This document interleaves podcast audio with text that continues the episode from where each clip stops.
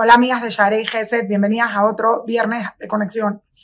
En esta semana nosotros tenemos la primera vez que la Torá nos comenta sobre la pérdida de un ser humano en una forma en la que de verdad podemos sentir el luto, en verdad podemos sentir la pérdida, la tristeza. Abraham pierde a Sara.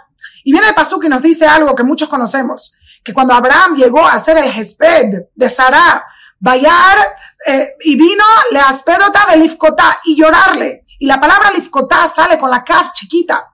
Dice la Torah, ¿por qué? Porque Abraham le lloró, pero no le lloró tanto. Ahora, nosotros tenemos que entender qué significa esto, que Abraham le lloró, no le lloró tanto. Uno de los comentaristas, el Kliyakar, dice, ¿por qué la kaf es la que está chiquita? Porque la kaf tiene valor numérico de 100, que 100 era la altura del Beit HaMikdash.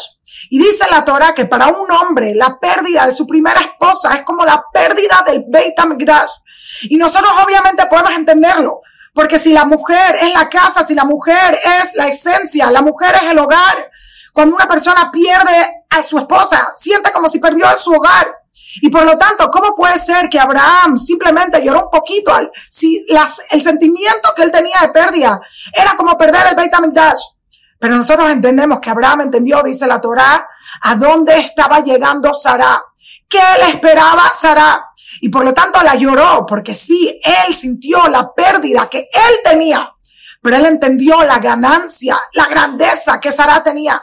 Y nos está enseñando una lección para cada uno de nosotros. A veces en este mundo, los que nos quedamos aquí, los que vivimos en un mundo limitado, en un mundo inferior, sentimos la pérdida, sentimos el dolor, sentimos la dificultad. Pero si pensamos en qué es lo que está viviendo la persona, a dónde llegó, cómo la reciben en el Shamaim, qué es lo que le espera, ¿Acaso alguno intercambiaría estar en el avión en camino a Disney que entrar a Disney? Seguro que no, 100% que no. Y por lo tanto él la lloró, pero no la lloró demasiado porque entendió que él estaba esperando. Estamos ahorita en unos tiempos en el que tantas personas sienten esta pérdida. Lo más difícil de perder a un ser humano es sentir que perdiste tu dash, perdiste tu hogar, perdiste donde te encuentras, perdiste tus fundamentos, perdiste tu familia, perdiste tu historia perdiste tu futuro. Y sí, nosotros tenemos que llorar, tenemos que sentir la pérdida, pero no lloremos demasiado, porque a pesar de que aquí nosotros estamos doliendo y aquí nosotros sentimos la dificultad, imagínense a dónde están llegando estas almas.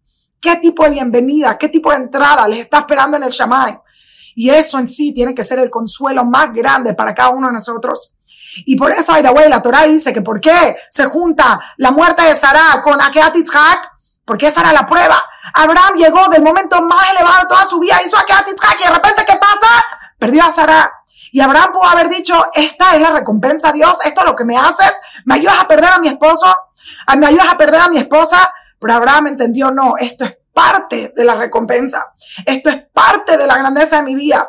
Yo sentí que te había dado todo. Y ahorita en este momento me podría sentir como, ¿de qué sirvió? ¿Para qué lo hice? ¿Qué fue lo que gané?